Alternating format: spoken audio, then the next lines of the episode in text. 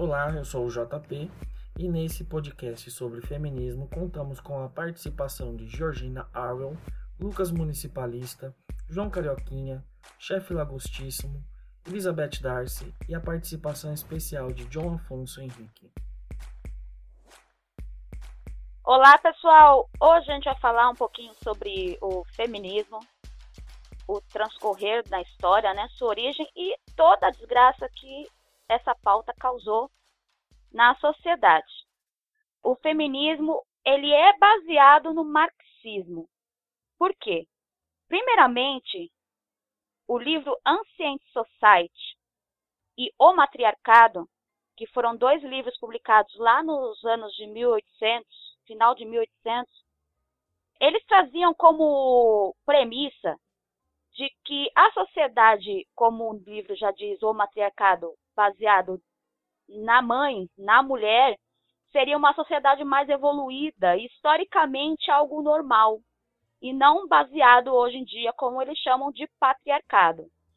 E o Ancient Society, além disso, de trazer para a gente essa história de que a mulher seria a líder da, da família, a líder da sociedade, ele também vai dizer que o relacionamento da mulher é livre, e que a linhagem familiar das, da, das famílias pelo passar dos séculos era delimitado pela mulher. E a gente vai ver aí com o passar do podcast que isso não passa de uma bela balela, uma besteira imensa, que foi começou a ser desenvolvida a partir ali do pensamento de Engels e Marx com o livro da origem da família, da propriedade privada e do Estado, né? Dizendo que a família foi o primeiro modo de você é, escravizar a mulher. A família ela é responsável por pegar e ter essa propriedade, a família, a mãe, o filho, como propriedade do homem branco, hétero, patriarcal. E a gente sabe que essas ideias aí do marxismo, elas além de gerarem é, o feminismo também gerou toda a, política socialista que a gente vai discutir mais futuramente em outros episódios. O, o que acontece? O matriarcado, a sociedade antiga, esses dois livros, eles, para elencar aqui rapidinho para vocês, e a gente partir para os nossos outros participantes comentarem sobre isso, resumidamente eles pregam o quê?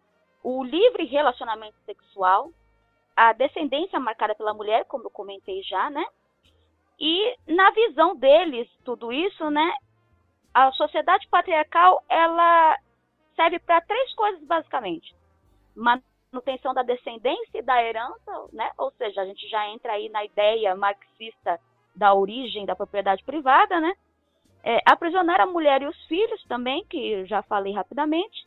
E a família patriarcal é a primeira instituição opressora da sociedade.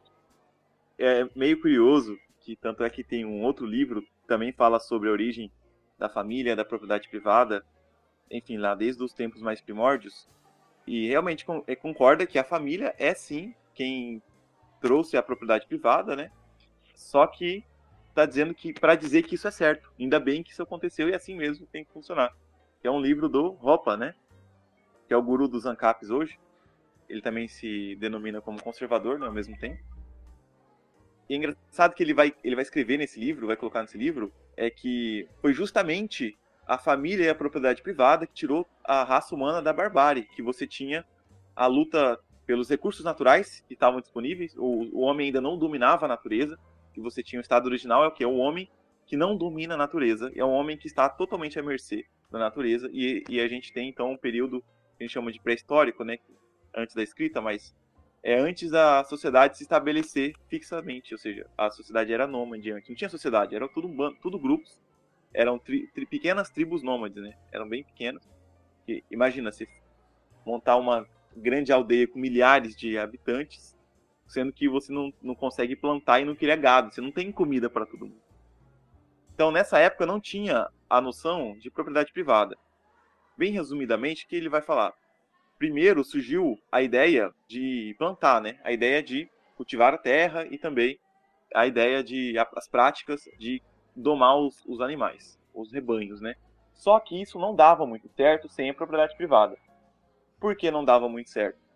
Bom, é aquela velha, velha máxima, né? O que é de todo mundo não é de ninguém.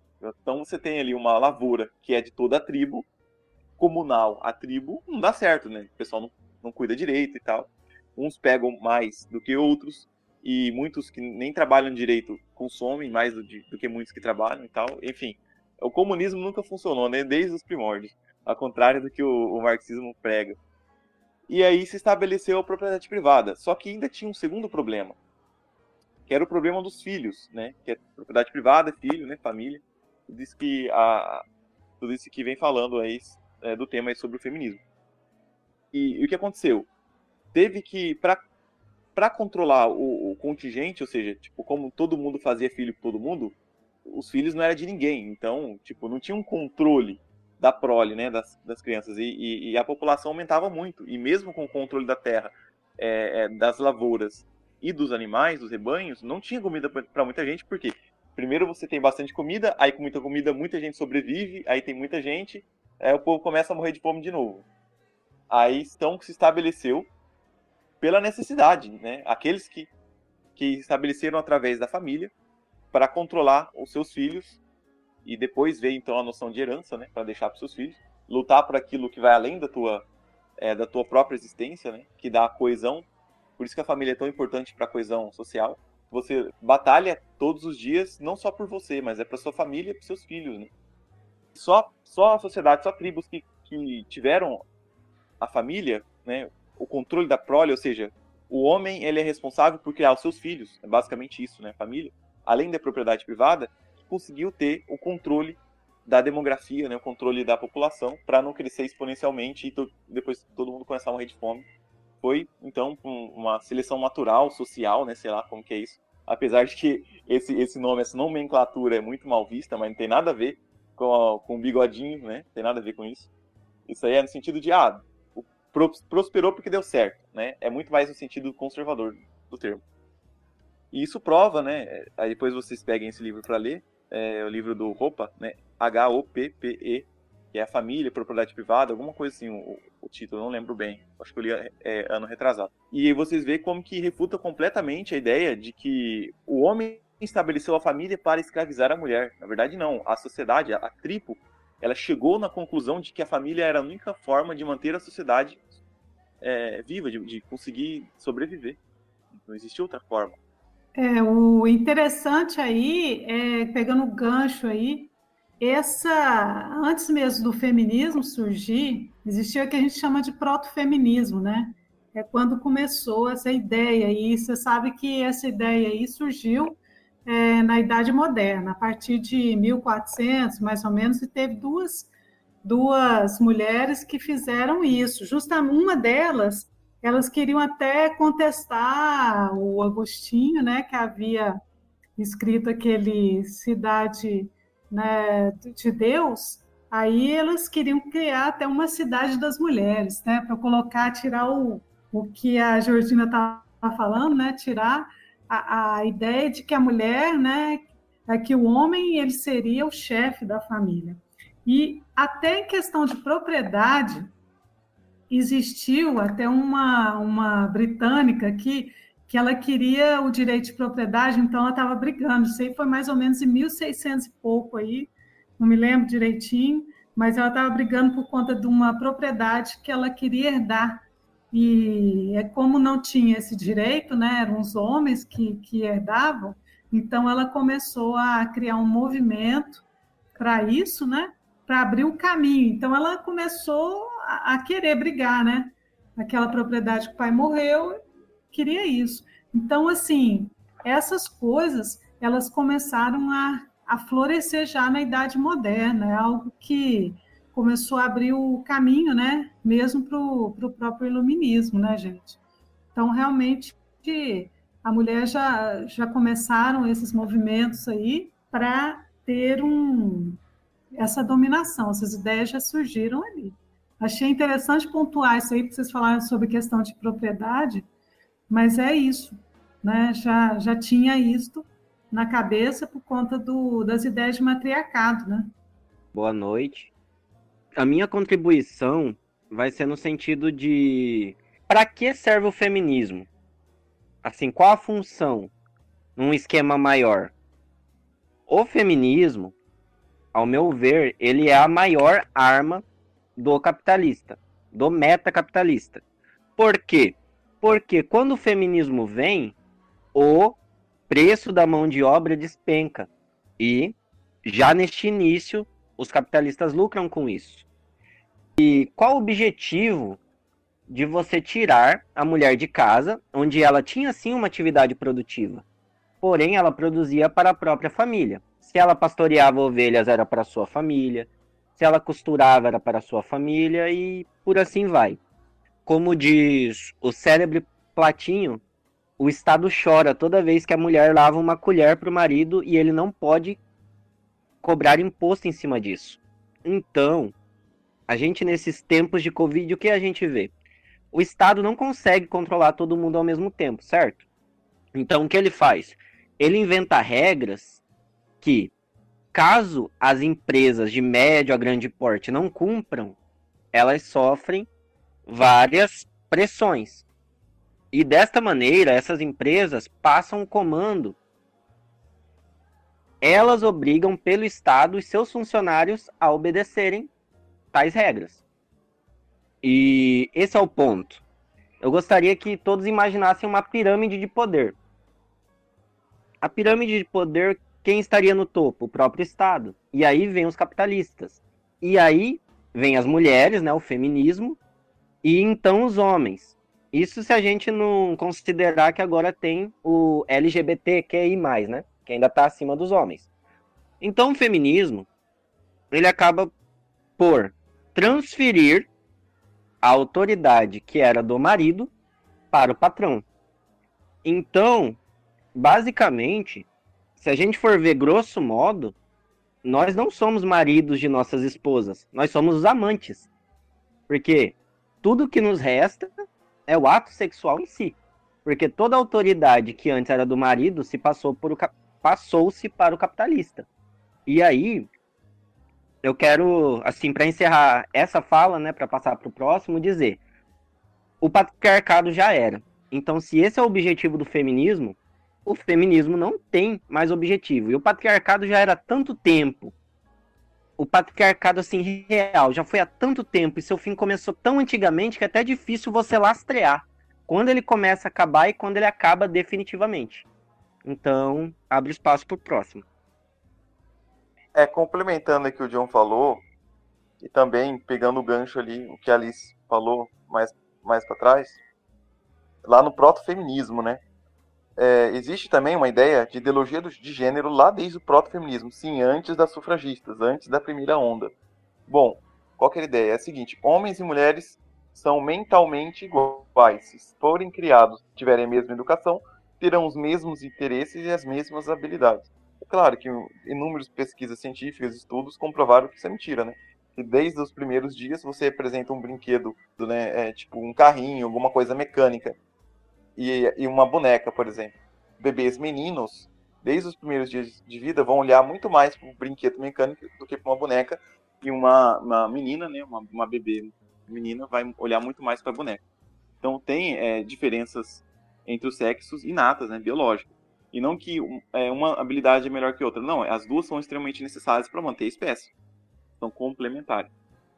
Só que essas primeiras feministas, ela acreditava que não, que a, o papel da mulher como cuidadora é, do lar e principalmente o, o principal papel da mulher, né, que é ter os filhos e criar os filhos, que isso era algo é, de segunda categoria, né, algo que era assim de segunda ordem. É você trabalhar para um patrão, que é isso que o João falou, né? Você trabalhar para o patrão e para o Estado, claro, de acordo com as regras do Estado, que é o Deus Supremo é, depois que depois que destruíram a, estão tentando destruir né, as religiões, então o Deus secular virou o Estado. Então, mas enfim, agora a mulher ela não trabalha mais para, é, para a família, ela trabalha agora para o patrão, coisa que o homem já fazia antes, né? Só que para prover o, o, o salário para o lar. Só que quando você tem toda essa massa de mulheres indo trabalhar, adentrando na força de trabalho, nas, enfim, da economia como um todo, É, antes era tinha mulheres trabalhando fora de casa, antes tinha, mas era apenas em profissões bem especificamente femininas, né? A entrada da mulher no, no mercado de trabalho como um todo, menos aqueles perigosos e, e, nojentos como lixeiro ou mina de carvão, exceto isso aí, né?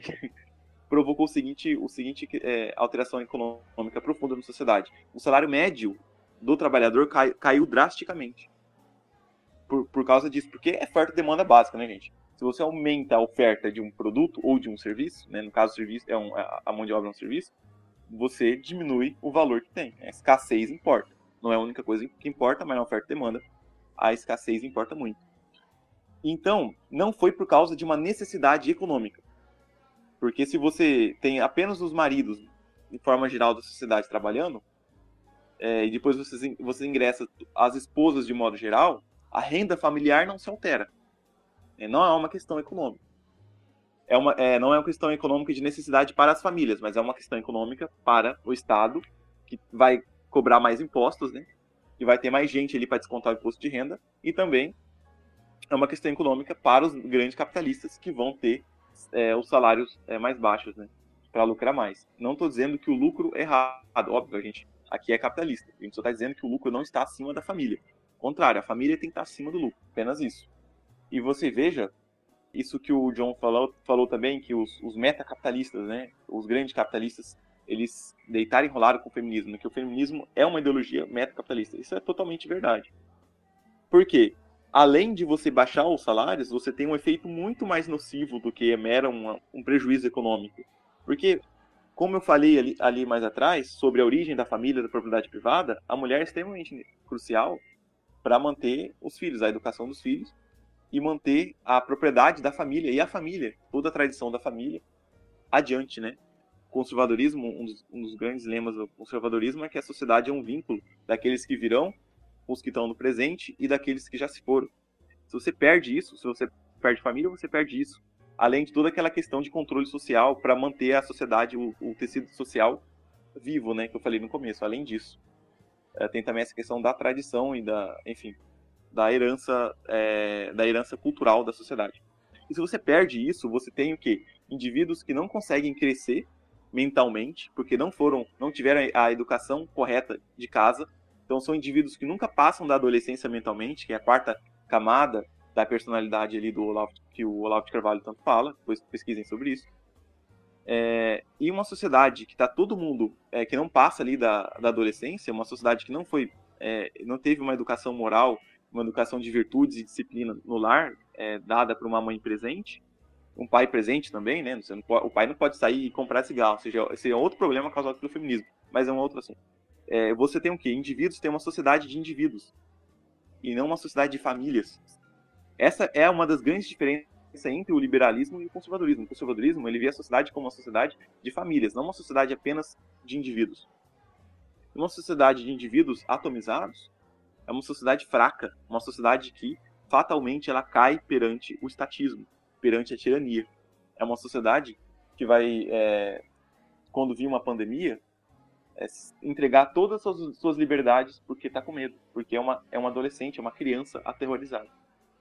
É, esse é o verdadeiro é, mal do feminismo, e o, o, feminismo não é apenas uma ideologia metacapitalista, ela é uma ideologia estatal, é a ideologia do Estado. Porque o que, que é o Estado? O poder, ou a centralização do poder. O Estado é, é exatamente isso, porque quando o ser humano ele conquista muito poder, ah, geralmente um grande poder ele atrai os corrompidos, né? É meio que o contrário. Não é que o poder corrompe, é que o poder atrai os corrompidos. Claro, você tem ali um poder absurdo de fazer o que quiser. Você sabe que tem muita gente ruim nesse mundo. E esse poder vai atrair essas pessoas, né? Aí o que acontece? O Estado, para ele conseguir cada vez aumentar o seu próprio poder, inclui com os metas capitalistas que, imagina, tem tanta empresa fazendo tanta coisa errada, inclui com os políticos, que a sociedade se revoltaria. A sociedade só não se revolta porque não é uma sociedade de famílias, é uma sociedade de indivíduos, uma sociedade de adolescentes, quarta camada. Só que isso é possível se você primeiro destrói a família. A família está destruída. A gente não tem mais um ocidente, praticamente. A gente tem alguns requisitos, sim, que ainda segura a sociedade. Ainda, a gente ainda tem a família. Embora a família tradicional, com pai e mãe, ainda seja a minoria. E é exatamente por isso é, que eu digo que não existe mais Ocidente, porque a família tradicional perdeu. Eu sei que isso é muito amargo de dizer e de aceitar, mas o Estado venceu. O Estado venceu, o metacapitalismo venceu, o mundo jaz no maligno. Então, só para delimitar os comentários de vocês, aí nós passamos da Revolução Industrial com a retirada da mulher de dentro do lar. E isso foi identificado e ainda é reconhecido aí por muitos estudiosos do assunto como a primeira onda feminista. A segunda onda feminista veio com a liberação sexual do paz e amor, né, da, da década de 60, de 1960. E aí, nos tempos mais atuais e chegando aí até o comentário do John sobre é, a parte da identidade de gênero, e foi identificada como a terceira onda feminista, que começou ali a partir de mais ou menos 1990.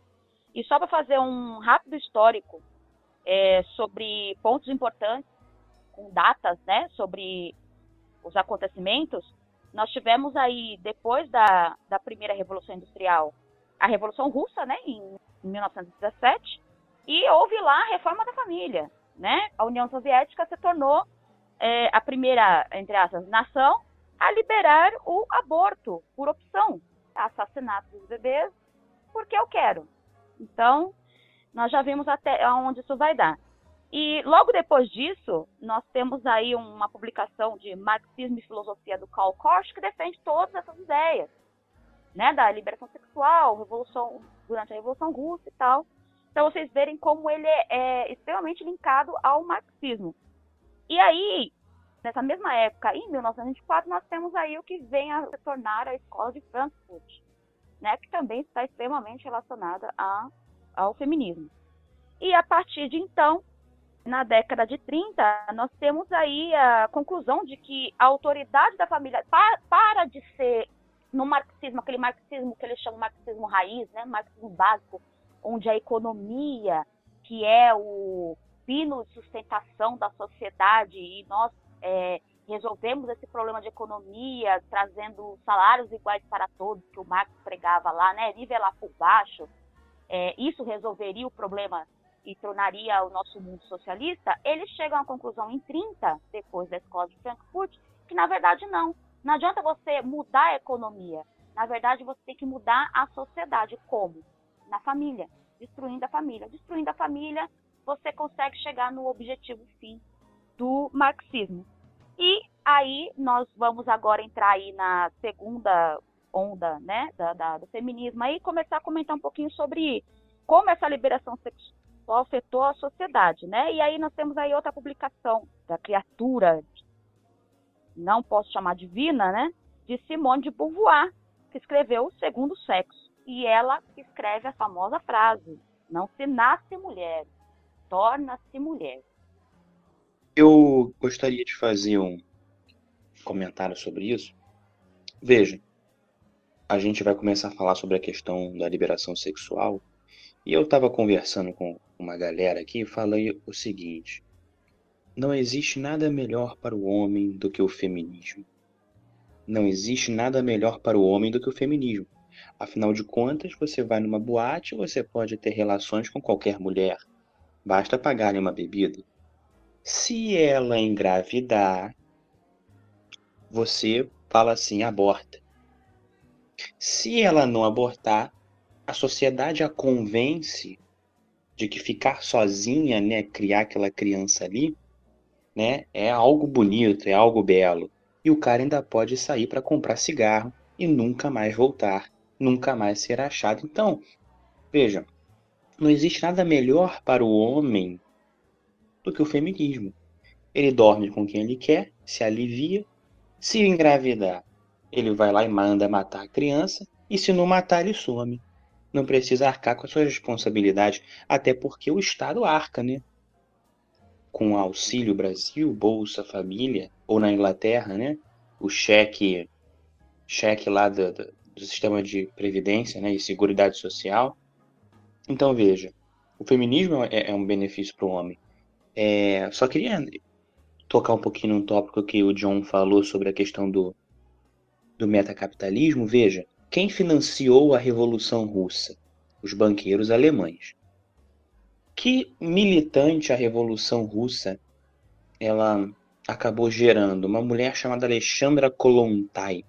Alexandra Kolontai tem um discurso para as mulheres em que ela diz que vão instituir a jornada de trabalho e criar creches públicas para colocar as crianças. Eu falei assim, ora, o Brasil é um país então que o feminismo da Kolontai venceu, porque isso tem se tornado a norma. Mas o que eu quero destacar aqui é o seguinte, veja, metacapitalistas e comunistas são um time só. Eles não são opostos um ao outro. Vocês, vocês podem ver que um, os banqueiros alemães, os metacapitalistas, financiou o outro, os comunistas, e os usou como instrumento da promoção do feminismo. Então veja, quando a gente observa toda essa questão, a gente vê que o único foco, o único foco de qualquer movimento ligado ao feminismo, ligado a pautas identitárias, a pautas da sexualidade, a pauta das drogas, é única e exclusivamente destruir a civilização ocidental e também a civilização oriental e unir tudo numa grande massa sem forma e sem cérebro sob o domínio de certos potentados econômicos. Então, o que a gente tem visto hoje, né?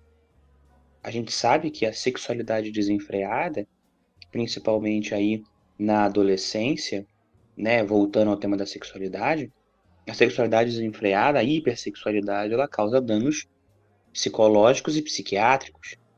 Ninguém quer falar sobre isso, porque pregar a castidade é feio, mas ela gera danos psicológicos e psiquiátricos, né? Eu, eu vi um, um vídeo que foi entristecedor. O vídeo consistia no seguinte, é mais 18, tá? Bom, era uma menina, adolescente, numa escola pública do estado, né? E ela estava apoiada ali numa parede e um rapaz praticava ali um intercurso com ela e dentro da sala haviam outros que silenciosamente riam e filmavam o. Então fiquei pensando, essa é a libertação que a gente está dando para as pessoas? Uma garota e um rapaz, mas principalmente uma menina, ser usada desse jeito e cair na internet? Será que a gente perdeu a vergonha enquanto sociedade? Será que a liberação sexual da mulher, do homem, do cachorro, né, os canadenses que o digam, né? Será que essa libertação sexual é algo positivo? Onde nós vamos parar? Com meninas adolescentes transando dentro da sala de aula. Onde nós vamos parar? Até onde a gente vai chegar? Até a, a, a gente chegar na dissolução total, é como o Lucas apontou? Até onde a gente até a gente chegar na materialização da nossa derrota, a gente precisa é, rever isso aí urgentemente comentário só para não deixar esfriar o tema. O Carioca, né, falou que o feminismo ele é bom para o homem. Ele é bom para o homem individualmente, mas como um todo não, porque o feminismo torna todos os homens cornos de todas as mulheres, porque através dos impostos a gente é bancado, é forçado a bancar os filhos dos outros, filhos de mães solteiras, que são bancadas por programas sociais. Então, todo mundo é corno num estado de bem-estar social, que é a maioria dos países, né? Seja individualmente, seja coletivamente, através do, dos impostos. Na verdade, eu queria pegar o gancho do que o, o João Vitor falou e trazer um ponto vírgula, mas é aproveitando já aí o que está sendo dito. E é para explicar, a gente não pode partir da premissa que todo mundo que ouve o nosso podcast, que é uma conversa entre nós, mas as pessoas que vão buscar nosso conteúdo estão tentando entender as coisas, certo? Então, para fazer uma união de tudo isso que a gente está vendo, eu vou trazer o cenário em que a pessoa possa é, compreender melhor na vida dela o que está acontecendo. A gente trouxe aqui várias características que estão sendo expostas por tudo que movimenta a nossa sociedade. Como assim? Na própria propaganda que a gente tem hoje, a fisionomia ótica que a gente tem das propagandas, tudo nos leva a esses conceitos nos quais se complementam as intenções desses tais metacapitalistas. Porém, como que isso funciona? você que está ouvindo o podcast ouve é, as pessoas aqui citarem livros e obras de pensadores. Então essas empresas, elas não simplesmente pensam num produto e colocam para vender. Elas já trabalham num patamar no qual ela tem um trabalho de tempo. Então ela tem ali diversos pensadores que trabalharam as ideias as quais hoje ela trabalha para que ela se propague. Então é, se une o material de todo mundo que é formado nas universidades com as ideologias impregnadas dentro do seu cunho social, porém a pessoa nem compreende, ela simplesmente foi formada. A gente tem todo um sistema desde a educação para que se forme toda essa ideologia. E isso vai ser visto aqui no podcast logo mais com a quantidade de feminismo que a gente tem impregnado na adolescência quando ela entra na faculdade. Boa parte das meninas que hoje se identificam como feminista elas aprendem tudo isso primeiramente nesse cunho intelectual. Porém, a gente tem aí o lado direito e esquerdo, vamos falar assim num, numa forma, né?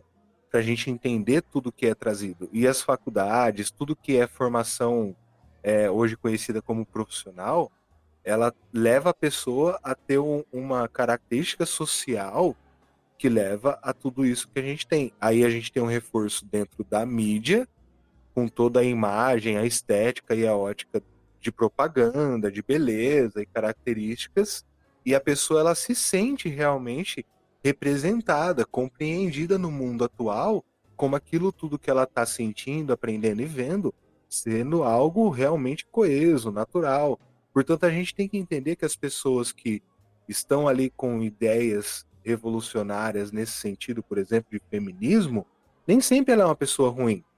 Simplesmente ela está tão impregnada nesse mundo que nos habita, ela simplesmente acha que aquilo é natural dela. Entendeu? Então é isso que eu queria trazer, esse ponto vírgula. Aí acho que a Liz queria fazer um comentário bacana aí também, eu vou dar continuidade. Obrigado pela atenção, pelo espaço. Ah, legal. É, não, o que eu queria colocar é o seguinte, que vocês estavam falando questão histórica, até a Georgina colocou essa questão histórica, e a gente tem que lembrar que todo esse processo começou né, bem antes da, da Revolução Francesa. E o que deu realmente o boom de tudo isso foi depois da Idade Moderna, quando começou a desconsiderar essas questões que poderiam é, gerar é, um impacto diferente na sociedade. O que, que é? O cristianismo. O próprio cristianismo ele foi muito, começou a ser questionado. Né? Então, o iluminismo ele se transformou na época da, da questão da razão, da lógica, não que isso não fosse importante, mas colocando o homem como centro de tudo. Então, toda essa decadência começou moral, começou aí, né, a partir do iluminismo. Então vocês podem perceber que até a sociedade da época já era uma sociedade completamente diferente dessa que estava na idade moderna, que foi naquela época de conquistas e tudo mais, né, descobrimentos. Então nós temos que pontuar que tudo isso é importante para começar a compreender tudo esse processo então, a mulher começou a, a ter, né, como até Georgina colocou, é, na Revolução, antes da Revolução Francesa até, começou na Revolução Industrial, tudo isso que realmente foi importante né, para é, essa saída da mulher, né, de casa, porque saíram do campo, foram para a cidade procurando emprego e aquela loucura, fábricas colocando crianças, mulheres e deixando tudo numa situação terrível. Né? Quantas famílias ali começaram a se desintegrar? Crianças nas ruas, prostituição, então, sabe, cidades mal preparadas, tudo que realmente tornou é, algo que foi pestilento para as famílias já. Começou ali. Aí depois, com a Revolução, é, Revolução Francesa, foi pior ainda, né? Porque essas ideias liberais, vamos dizer, né? essas ideias liberais, elas começaram a germinar muito mais nos pequenos grupos, né? Burgueses ali, e, e isso foi que trouxe depois para os Estados Unidos todo o respaldo para sufragistas. Mas é interessante pensar como essas primeiras fases elas foram é, motivadoras do que nós vimos hoje. Quer dizer, ninguém ignora que o comportamento, a mudança ali, ela, algumas coisas eram necessárias, mas isso é com a força das coisas e não com as revoluções. Esse é o erro. Ninguém é contra mudança, ninguém é contra melhora, mas a revolução ela causa um dano muito sério. E a revolução industrial, ela trouxe tudo isso. Ela trouxe tudo isso, porque ela já vem com o iluminismo, né, gente? Bombando, troço bombando ali, centralizado no homem. Então, ninguém mais pensava essa questão religiosa, essa questão de Deus. Tudo isso foi muito confuso na cabeça das pessoas. Então, a decadência da sociedade começa aí e ela não parou. Então, a gente vê essa decadência sendo, como vocês mesmos colocaram, e o liberalismo ele foi um grande propagador de tudo isso. Então, colocando a mulher como alguém é, desprezada, né? alguém que não tivesse um papel relevante, como se a maternidade fosse algo sufocante, como se ela precisasse trabalhar e que tivesse que colocar os seus direitos, e isso já era dito desde aquela época. Então, realmente é, é algo aterrador, né? Tirar a questão divina de tudo isso, até mesmo da própria mulher. A mulher como uma pessoa que vai unir, né, pela própria for força que ela tem, né, dentro da família, de gerar filhos, de ser uma propagadora ali da, da educação, né, dos filhos do controle ali do lar, do, da educação mesmo, do próprio marido, ajudando tudo. Mas não, tiraram já desde a Revolução Industrial. E foi interessante porque muitos autores, naquela época, já estavam refletindo sobre essa decadência. Então, não foi um movimento, vamos dizer assim, apenas do conservadorismo já. Então, ele era até dos, da própria esquerda. Se discutia né, que havia uma decadência e que as cidades pareciam estar num, como se tivesse uma nuvem negra. E essa nuvem negra é esse progresso desenfreado que traz tudo isso junto e começam a formar né, é, diferentes nichos e aí é que começa a degradação também, né, gente? A degradação começa por aí. Vocês veem que as cidades não tinham controle de crescimento, da própria higiene, e foram formando guetos. E aí a mulher, né, que já estava né, depreciada, ela começa também a frequentar isto. E aí começa o pensamento, é, esse pensamento revolucionário, ele gera né, uma satisfação na mulher. Então, não foi apenas no homem. Não perder o gancho, é que o nosso chefe lagostíssimo ali falou que como que o feminismo ele se apresenta na juventude, ali na adolescência.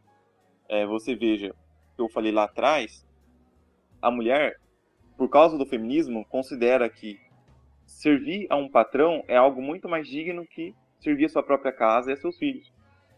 Que é o que a gente conhece hoje, né? O termo popular é carreirismo. Eu não estou dizendo que a mulher não tem que trabalhar fora. Enquanto a família se estabelece, né? Um homem se junta com uma mulher e, se, e forma uma nova família, tem uns anos ali para se estabelecer materialmente. Você não pode casar no outro dia já engravidar a mulher, já ter filhos, sem ter uma condição nenhuma de criar seu filho. Então os dois têm que trabalhar para ter ali sua casa, seu carro, etc e tal. E depois disso, é hora de então continuar realmente formar a família. Então a mulher ela tem então que dar uma pausa na sua carreira para priorizar os filhos quando for a, a hora dos filhos. É, no mínimo, até quando da idade que forma o caráter. São sete anos, né? Pelo menos até os sete anos. Isso é extremamente necessário. Só que aí você, como você identifica isso? Uma mulher está disposta a dar uma pausa na sua carreira, depois que já tem, enfim, estabelecido o mínimo ali de conforto material para poder conseguir criar os filhos, ela está disposta a dar uma pausa na carreira para então cuidar dos seus filhos pequenos? Sim ou não? Eu acho que isso é o principal que define se uma mulher é ou não feminista. Porque todo o movimento feminista, desde o próprio feminismo, gira em torno disso. Porque essa parte dos papéis de gênero que o feminismo quer rejeitar desde o começo, dizendo. É, não é nem papéis de gênero, é que eles chamam, é, é, são papéis biológicos mesmo, do sexo, não é nem gênero. Quer rejeitar desde o começo, o feminismo, desde as das proto-feministas, quer rejeitar que tem diferenças biológicas entre homens e mulheres. Então, é por causa disso, por causa disso que eu considero que essa questão, né, é responder essa pergunta, se uma mulher é carreirista ou não, é o tema central para descobrir se uma mulher é ou não feminista, independente do que ela se declare. As coisas são o que elas são e não o que as pessoas chamam. É a diferença entre o ser, a, a palavra, né? O signo e o significante. E também sobre, sobre o liberalismo, né? Que foi dito aqui. O liberalismo que surgiu ali na, na Revolução Francesa também, né? Junto com, com as bases do socialismo, surgiu tudo ali tendo o homem como centro. Se a gente pega o Nietzsche, que era ateu ou pagão, né? não lembro agora, mas ele era completamente anticristão. Ele acreditava que o cristianismo era uma, uma religião dos escravos, porque antes do cristianismo, você não tinha essa ideia de que você tem que se sacrificar pelo próximo. Isso é heróico. Não que você é obrigado, mas que isso é bom.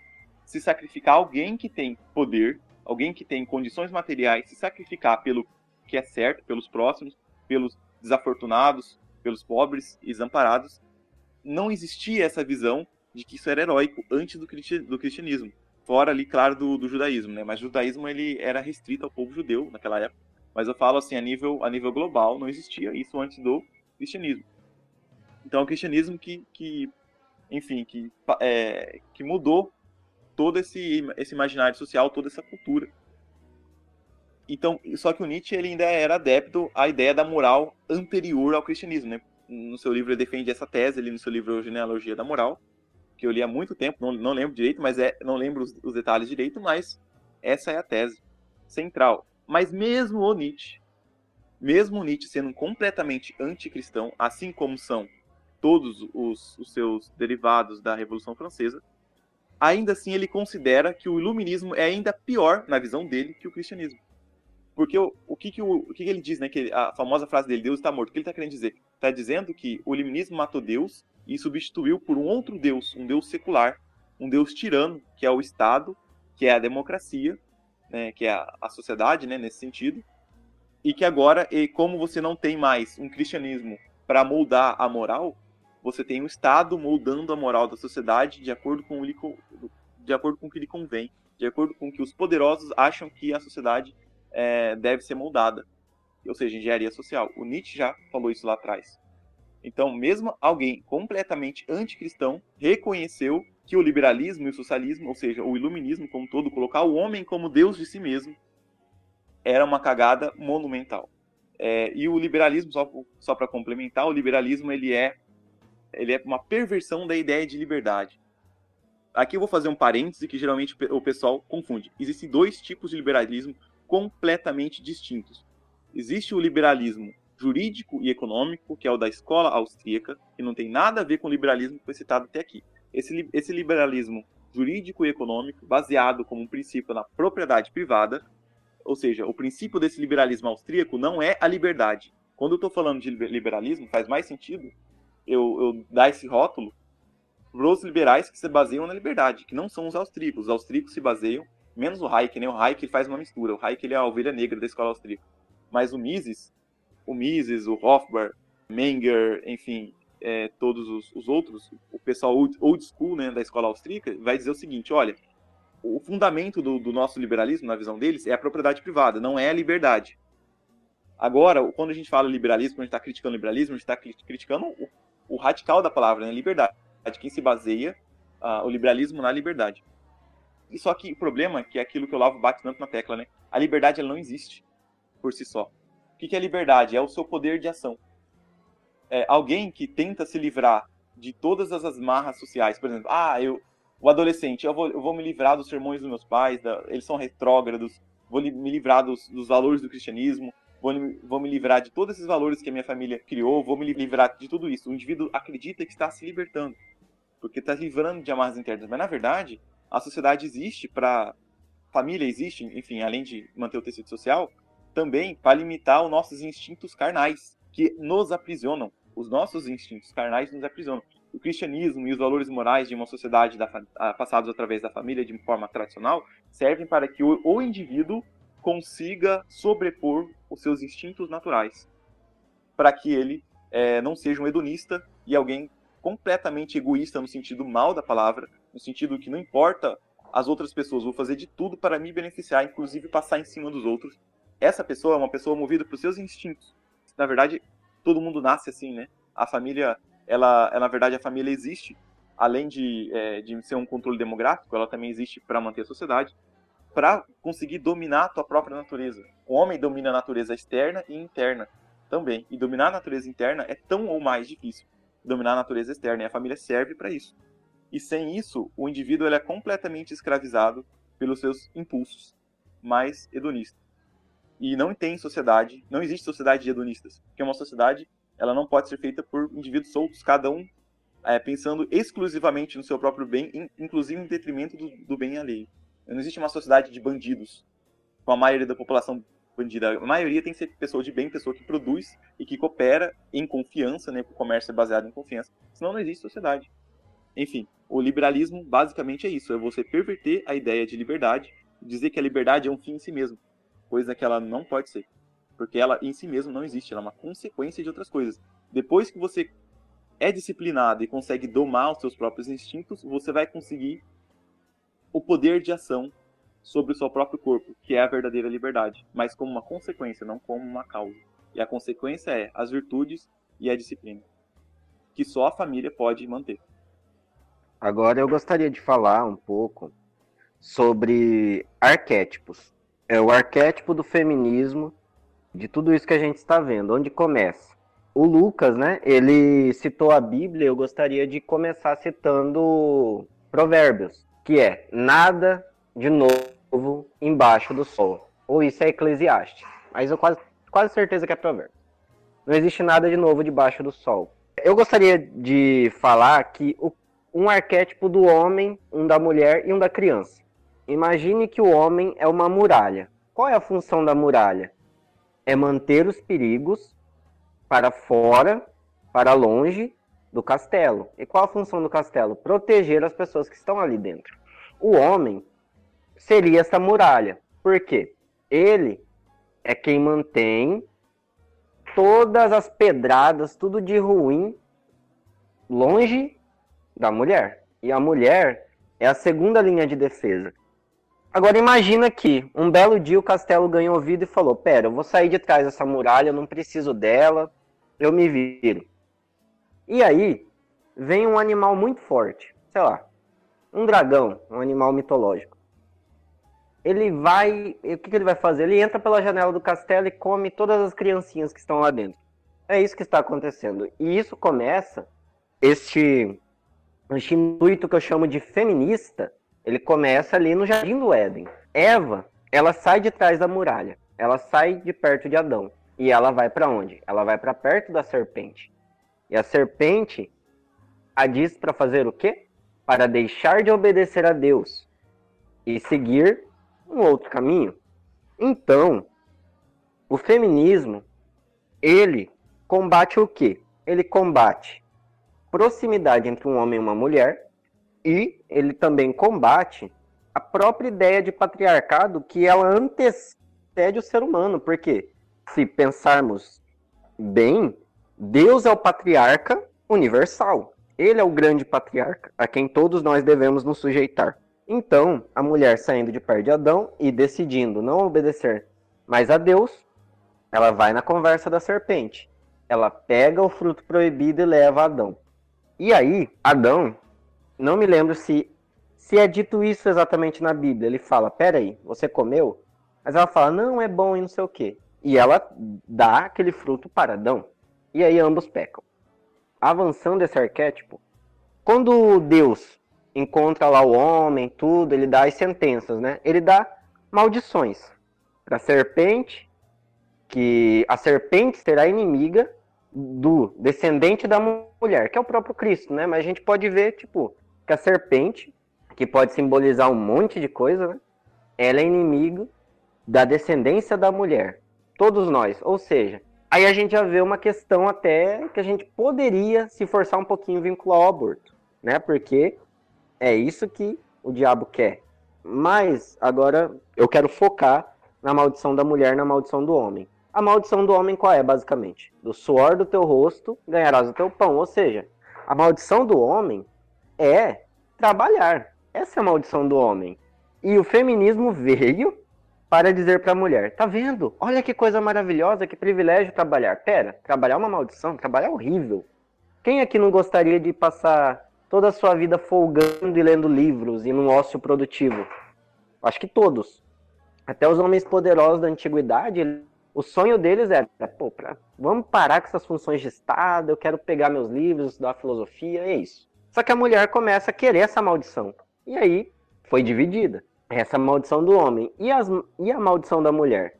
São as dores de parto, ou seja, para ela trazer alguém a este mundo, ela teria que sofrer dores e, de certa forma, certa forma não, a submissão ao marido. O seu desejo seria para o seu marido. E, aí, é, e é contra isso que o feminismo vem lutar também. Porque ele diz: pera aí, a mulher ser submissa ao marido, que história é essa? A mulher não deve ser submissa ao marido. O quê? A mulher se sacrificar por um parasitazinho? Não. Aborta esse, esse parasita. Uh, o que eu quero dizer é que, uma vez que o homem e a mulher pecaram, eles receberam maldição.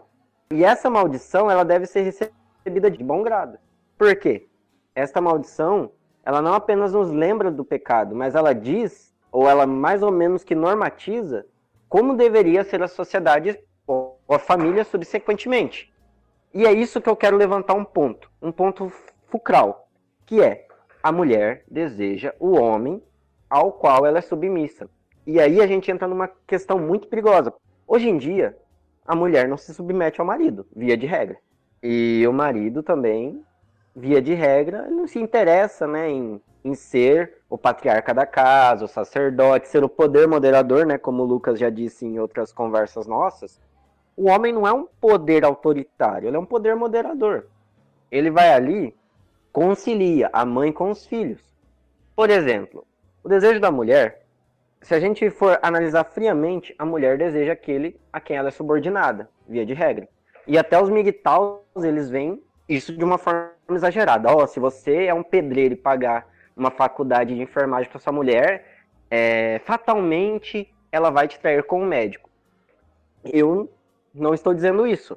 Provavelmente ela vai sentir atração pelo médico, provavelmente, mas não que ela vai trair você com o médico. Então, isso... João, agora, para você entrar nesse assunto aí, nós vamos já para a parte mais moderna, né? Então, já vou introduzir aqui a terceira onda, e aí acho que a gente já vai abarcar tudo isso com o que você está falando e com o que o pessoal vai comentar agora. Porque com o caminhar da segunda onda, nós tivemos aí a propagação da revolução sexual, que vocês já enumeraram já vários exemplos, né?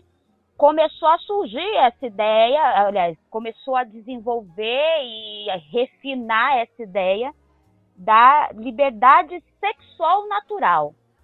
Muito bonitinha a frase, né? Mas o que, que isso quer dizer? Baseada aí em duas publicações aí, mais ou menos dessa época, depois dos anos 60 e anos 70, entre 70 e 80, nós tivemos a publicação aí da dialética do sexo, que talvez até as pessoas um pouco mais leigas já tenham ouvido falar, se já pesquisaram alguma vez sobre o feminismo, da Sulamit Firestone. E também tem uma outra publicação que não é tão conhecida, da Kate Millett, sobre políticas sexuais.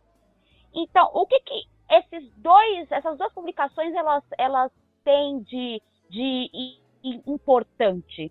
É nada mais, nada menos aí de que uma coisa que é conhecida como tabu do incesto, onde simplesmente a família ela oprime de tal forma que ela oprime a livre liberação sexual entre até mãe e filhos.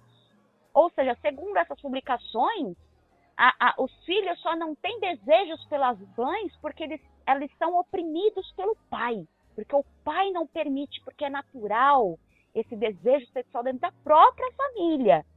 E aí, a partir disso, nós tivemos desenvolvido outras ideias, que aí agora sim a gente vai entrar na terceira onda, que veio lá em 1990, com a publicação aí Judith Butler, né? Sobre gender trouble, né? Problemas de gênero. E aí a gente vai entrar aí agora mais na pauta de identidade de gênero, pautas de aborto e as pautas de eugenia. Segundo a Judith Butler, simplesmente o feminino e o masculino não existem. Feminino e masculino pode significar tanto uma mulher como um homem. Ela é a, a criadora da ideologia de que o gênero é fluido. Você pode escolher o que você quiser. Hoje você pode ser uma mulher, amanhã você pode ser um homem, depois de você pode ser um cavalo, depois você pode ser, sei lá, o que você imaginar. Existem tantos gêneros quanto pessoas no mundo. Ou seja, se cada um resolver ser uma coisa, um... o Lucas vai ter um paralelo interessante sobre isso, não vou dar spoiler. Você pode escolher aí 8 bilhões de gêneros no mundo. Se nós somos 8 bilhões de pessoas, você pode escolher aí 8 bilhões de gêneros no mundo. É, essa questão do, dos gêneros foi uma coisa assim que deu a volta, né? Sabe a teoria da ferradura? Aquela ideia, né? Aquela ideia idiota que fala que você tem um centro que é o meio da ferradura, aí você tem esquerda e direita. E quanto mais pro extremo você vai, mais se aproximam, né? É mais ou menos essa ideia, mas só que existe a teoria da volta, que é um círculo. E se você for muito para um lado, você acaba indo para o outro. o que aconteceu? Você tinha todo o movimento de gays, né? Gays e lésbicos, né? Lésbico não é gay, mas enfim. Agora, o movimento trans, ele se voltou contra é, o movimento gay porque, um, olha só que engraçado curioso. É, um homem se identifica como uma mulher, ele vai lá e quer pegar uma, uma lésbica bonitona. Só que a lésbica ela não gosta de peru, né, cara? Pô, ela é lésbica. Aí ela acusa ela de ser transfóbica porque não aceita, não o aceita como uma mulher trans. E vice-versa. Enfim, uma mulher hétero que, quer, que se identifica como um homem, que, que quer pegar um cara que é gay, e o gay a rejeita porque o, o gay, enfim, não gosta de, de rachadinha, né? Quem gosta de rachadinha é o filho do Bolsonaro, mas o, esse gay não gosta de rachadinha. Só que daí essa, essa mulher que se identifica como homem, ela acusa o gay de ser transfóbico. Então você deu a volta, você tem a militância lutando contra ela mesma.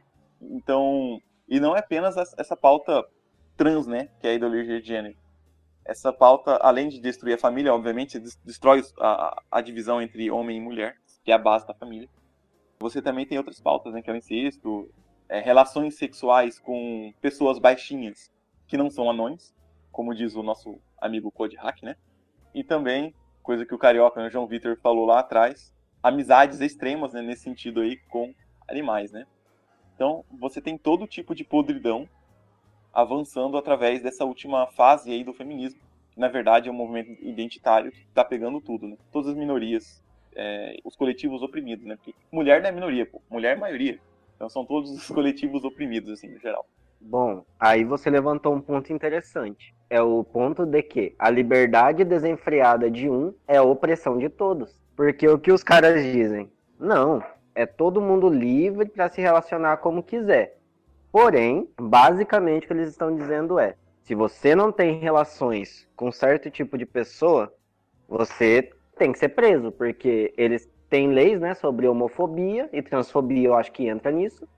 Então, se a mulher lésbica não quer se relacionar com o it trans, ela merece ser presa. E isso é um problema, porque basicamente isso daí é um sexo por coação, e sexo por coação é estupro, né? Então, tipo assim, ao você dar uma liberdade desenfreada para o um indivíduo, você tirou a liberdade de todo mundo. As mulheres lésbicas, assim, se a gente for levar ao extremo, não têm liberdade sobre o próprio corpo. Elas não têm a autopropriedade privada, né? Que é o mais importante que o Lucas falou. Que é o mais importante que a liberdade é a propriedade e a autopropriedade. Ou seja, para um grupinho não chorar no chuveiro, você bom, você submete toda a sociedade. Então, daqui uns dias, alguém vai chegar pro Lucas e falar: pô, Lucas, você é tão lindo, você podia né, me ceder o seu órgão excretor que não reproduz. Me tira da reta aí, rapaz, me tira da reta, você tá doido. Senti uma pitada de, né, toda brincadeira tem um fundo de verdade. Essa não tem nenhum fundo. tem um fundo mesmo, tô, tô de boa, mano. Vamos voltar ao tema feminismo aí. É sem fundo, então? É, o legal aí é entender que, que nesse caso as mulheres estão assim muito perdidas, né? Estão completamente perdidas, porque a gente tem essa questão trans aí, né? A gente fala de feminismo, o feminismo ele abrange um monte de coisas, né? Aí vem a pauta trans e aí você tem que ceder para o trans. E o trans, ele na verdade, né? A maioria dos trans são homens ali, né? E aí você está dando espaço para o homem e rebaixando, entre aspas, a mulher. Então, quer dizer, o feminismo ele é uma, uma historinha boba que, na verdade, ele coloca a mulher ela sempre abaixo do que, porque trabalha o quê? É o pior da questão humana, que é essa questão de, de querer dominar, e não um trabalho de parceria, vamos dizer assim, é o troço do, da mulher querer ser dona, é, inverter o papel, porque o homem já mandou demais. Aí, quando ela chega numa certa idade, é o que eu tenho visto, na maioria das vezes, as mulheres chegam numa certa idade, elas estão sozinhas, elas estão mal amadas, amargas, elas não têm filhos, a maioria não tem filho, ou então aí elas partem para outro caminho que é, ah, eu vou ficar com a mulher. Hoje está a coisa mais fácil. E eu digo assim, essa depreciação, essa falta de respeito com ela mesma, isso gera muita angústia, muita depressão.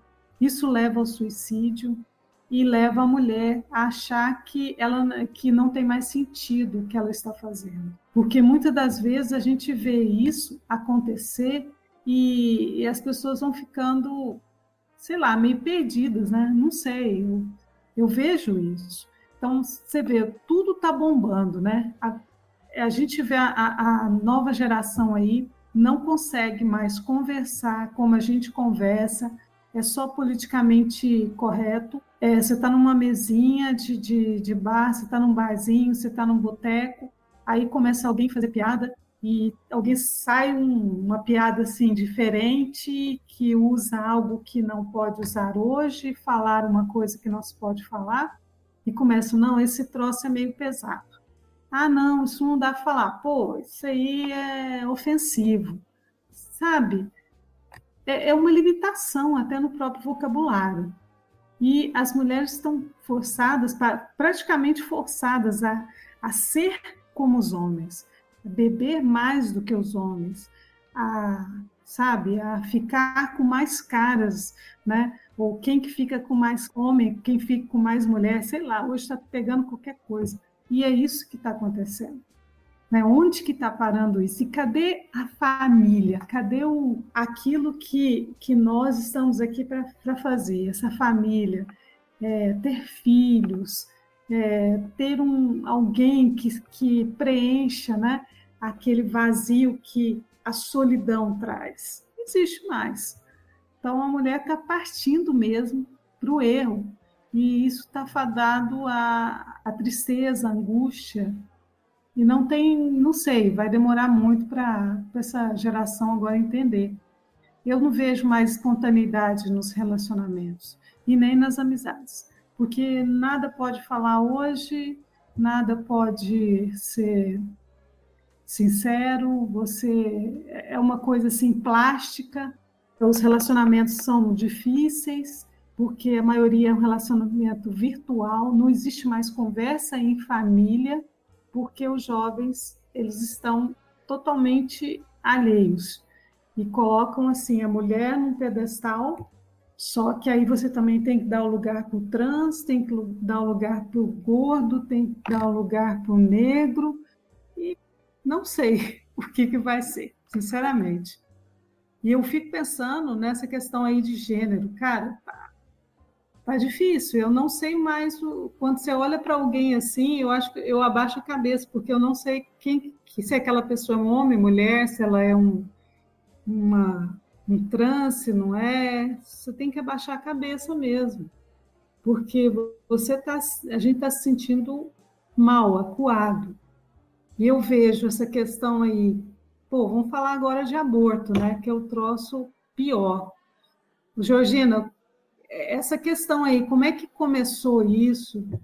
Principalmente, eu acho que não, não sei, eu sinceramente perdi um pouquinho da linha em relação ao aborto. Da onde que surgiu essa ideia de, de expandir isso para o mundo? Então, a origem, né? Nós começamos ali já no, no próprio comunismo, socialismo, né?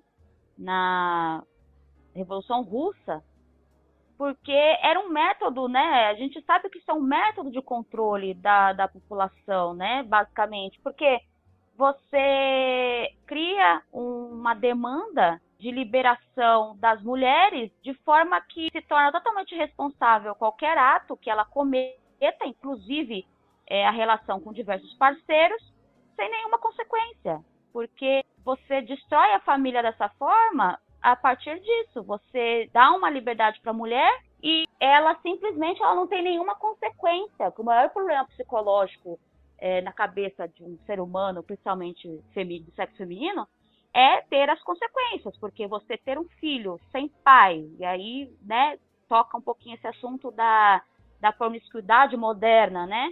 E aí, posteriormente, só que o aborto é uma coisa muito invasiva, né? Então, como é que eles conseguiram é, implantar isso é, definitivamente na mente da sociedade, né? Você começou lá, depois na década de 60, a incluir lá a pílula anticoncepcional. Ah, não, é uma coisa pouco invasiva. É, você pode, não precisa formar família para começar a ter relações sexuais. E aí, e como vocês estão escutando falar a palavra família várias vezes, é o objetivo é esse realmente, você conseguir criar uma sociedade entre aspas liberal de forma que uh, não haja nenhuma consequência, né? Aí eu vou passar aí a palavra que eu acho que tem alguém que vai saber comentar melhor aí sobre essa esse boom de liberação do aborto, né? A partir de clínicas especializadas. É, o que, eu, o que eu tenho a comentar sobre clínicas de aborto é que muitas delas focam, né, muitas redes de clínicas focam em bairros negros, né, onde há essa separação, principalmente ali nos Estados Unidos, onde o aborto ele é mais liberado, né, a maioria dos estados, infelizmente. É, para quê? Porque o aborto, o aborto nos Estados Unidos, é, ele tem um histórico, uma origem, uma origem eugenista porque nos bairros negros, né, é, você tem ali uma, uma questão mais de pobreza, né, relativamente, né. Os pobres dos Estados Unidos são classe média para cima aqui no Brasil, mas relativamente são pobres. E aí você tem toda essa propaganda feminista dizendo que a mulher não tem que arcar com suas consequências, que é outro tema, que é a infantilização, principalmente da mulher. E, e aí você junta com essa facilidade, essa promoção do aborto, e você tem ali toda uma indústria do aborto montada além de você ver que isso é um movimento eugenista, né, que você foca nos negros, também tem toda uma indústria comercial para você, é, enfim, vender para indústrias de todo o ramo para poder fazer testes. Porque uma coisa é você testar no animal, outra coisa é você testar em tecido humano. Que é a famosa história lá da, da Pepsi com fetos abortados, né, que o Lavo de Carvalho falava. É óbvio que não tinha, que a Pepsi não era adoçada literalmente com, com fetos abortados a Pepsi testava, tanto é que ela se retratou e falou que não faz mais, a Pepsi testava os seus adoçantes em tecido humano de fetos abortados, né, para fazer suas pesquisas. E isso acontece em todos, em todos não, mas em muitos ramos, né? Não posso dizer que são todos, mas em muitos ramos isso acontece. Tem todo um comércio aí da indústria por cima disso, além da questão eugenista de se focar nos negros ali nos Estados Unidos. Bom, aí a gente dá uma característica genocida né, do feminismo. Porque o feminismo como ideologia, ele promove o aborto e é uma tecla que eles sempre batem. Ah, a mulher negra, pobre de periferia, não tem acesso ao aborto. A mulher pobre de periferia não tem acesso ao aborto. Por quê? Porque é este grupo que eles visam exterminar. E aí, o filho do feminismo, se é que a gente pode falar, né, que é o movimento gaysista, que lei que os caras estavam querendo aprovar? A lei do armamento exclusivo de gays, para eles se defenderem. O que é isso se não é um movimento ditatorial de você desarmar a população para deixá-la indefesa e aí você arma sua militância? Então, ao mesmo tempo que eles apontam dedos, o dedo para pessoas como nós, né, que, que queremos constituir família, que queremos, na maioria de nós, ter o homeschooling, né, um, os pais ensinarem os filhos, eles apontam para nós e dizem: vocês são nazistas. Mas o que é escola hoje em dia? Se não é uma repaginação do modelo de juventude hitlerista.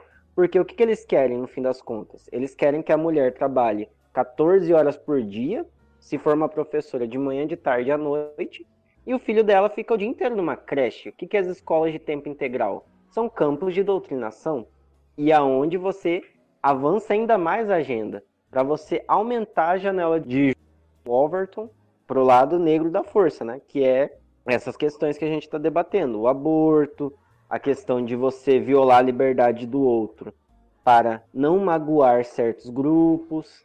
Bom, a indústria de fetos abortados eu prefiro nem falar, né? Um produtinho que as pessoas estão inoculando no corpo aí que também foi testado em fetos, mas é, o Olimpo não deixa eu falar sobre isso, então eu vou passar para o próximo. É, você falou uma coisa interessante aí dessa, dessa questão da eugenia, né? E o, até o Lucas tinha falado como isso né, gerou, gera um problema muito sério. A gente percebe que essa questão do aborto ela já está enraizada né, na sociedade atual. E eu fico pensando, quantas crianças estão deixando de nascer, aquelas que têm síndrome de Down? Parece que na Islândia não nasce mais criança com síndrome de Down. Por quê? É, o pessoal está fazendo a eugenia mesmo. Ah, mas isso aí é coisa de nazista. Não, isso não é coisa de nazista. Aliás, algumas dessas feministas, elas tinham mesmo uma ligação com o nazismo, né? E a eugenia, ela já é, ela é praticada desde sempre, né? É, desde sempre. Daí realmente a gente tem que, que prestar atenção que o aborto é isso aí. É uma questão de eugenia também. Né? Não é só, ah, vou evitar, né? aquela coisa do é, é, saúde reprodutiva da mulher. Não, não é saúde, é o contrário, né? É o, com uma espécie de controle, né? Nós vamos entrar aí nessa colocação sua, Beth, por falar em saúde reprodutiva da mulher, na guerra semântica, né? Você dá um nome bonitinho para uma coisa que todo mundo já acha horrível. Então, como é que você vai fazer? Bom, bom, tem uma galera aí que está achando que o aborto, né, já está se ligando que o aborto é uma coisa horrorosa. Então, vamos, como é que a gente vai popularizar isso? Ah, vamos chamar de saúde reprodutiva da mulher. Como é que a gente pode chamar o ato do aborto em si?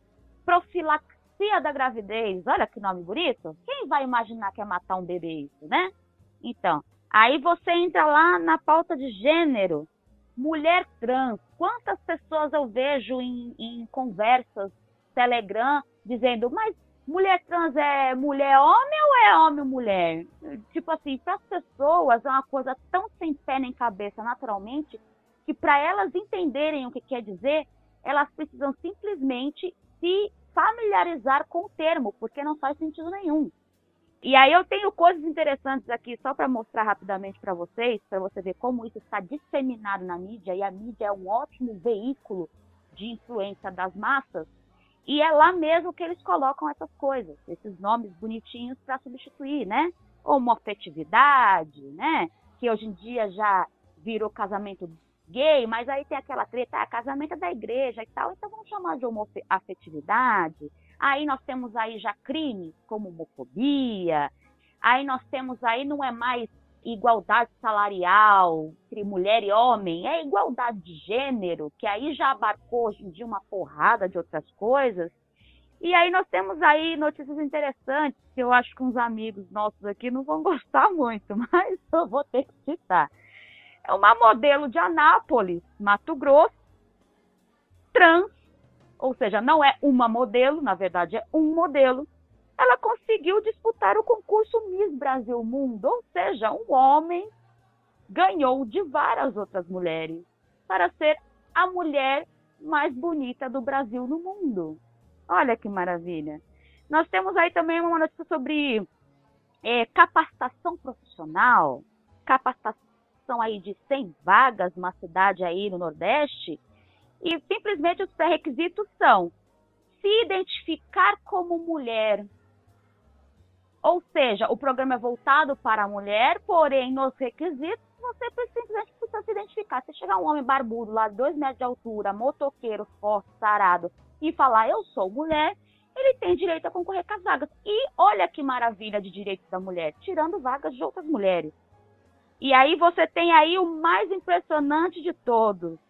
Homem trans grávido de gêmeos. Que eu saiba, a natureza divina não permite que homens engravidem. Ou seja, isso na verdade é uma mulher que se passa por um homem. E pasmem, vamos voltar aí, já vou aproveitar para voltar para o assunto né, do aborto.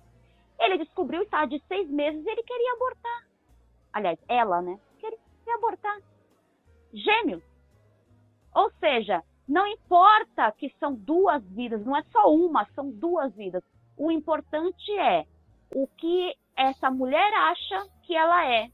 Ela é um homem, portanto, ela não pode ter filhos. E como é que ela vai resolver esse problema? matando o problema. E é isso aí. Pois é, por isso que é, é como a gente estava falando aqui, né? A mulher está se rebaixando a cada vez mais. Agora ela tem que se rebaixar para um, um homem. Né? Um homem que diz que é mulher. Ou qualquer pessoa pode chegar e falar assim, não, eu sou mulher acabou. Fora os problemas né, que estão acontecendo é, em relação ao tal do banheiro unissex, né? É, são homens que dizem que são mulher, que é o que a gente chama de trans, né? Podem entrar num banheiro feminino e aí estão ali crianças e tudo mais. Você não pode falar nada, né? Quando você faz um escândalo, quando você diz alguma coisa, você pode ser processado. Então, isso rebaixa a mulher, isso rebaixa a mulher, isso coloca a mulher no último grau. E eu fico pensando quantas mulheres, né, como Deus, né, fez a mulher e tudo mais, é para ela ser o quê? A companheira do homem. Ser ela que vai ser alguém que vai gerar uma criança, que vai gerar o filho, do, né, a união do, do, do amor dos dois ali. Então a mulher ela tem que ser sensível, ela é feminina e tudo mais. E o homem tem o seu papel. Então, isso é bíblico. Não adianta a gente querer lutar contra a natureza. Porque toda mulher, ela tem um instinto maternal. Ah, mas existem mulheres que são isso, aquilo, aquilo outro, mas é uma é uma, vamos dizer assim, uma exceção, não é a regra. A regra é a mulher ser feminina, aquela coisa da natureza. Tudo que vai contra a natureza gera o quê? Depressão, suicídio, né? A mulher se rebaixa, ela quer ser maior do que o homem, melhor do que o homem. Para quê? Ser homem deve ser dificílimo. Assim como ser mulher é muito difícil, porque nós temos as nossas dificuldades também. E o homem tem as dele. Mas se nós estamos aqui nesse mundo para a gente poder fazer procriar, multiplicar, né? criar famílias e transformar isso no mundo, vamos dizer assim, não é melhor, porque o mundo aqui é, é difícil, mas a gente poder ajudar outros é maravilhoso. E o trabalho, eu fico pensando, né? Relembrando aqui tudo que nós já falamos aqui, a gente poder fazer um trabalho, né? A mulher tem um trabalho assistencial, seja para pessoas que necessitam ali, instituições, isso é trabalho. A mulher em casa, ela educando os filhos é trabalho. Veja quantas crianças estão com problemas porque a mãe não está presente. Justamente isso. Então, assim, a minha contribuição aqui para esse podcast é relembrar que nós temos que lembrar das nossas famílias. É onde a gente vai consertar é a família mesmo. É o ponto. É isso aí. Então, pessoal, esse é o ponto principal. Cultivar as nossas famílias para que isso não entre dentro das nossas casas e lembrando, gente, que atualmente a pauta feminista simplesmente se tornou essa distorção de gênero. E não adianta o que eles tentem implantar na cabeça de vocês. Os bebês meninos só nascem meninos porque dentro do ventre da mãe deles eles tiveram influência genética e biológica da testosterona.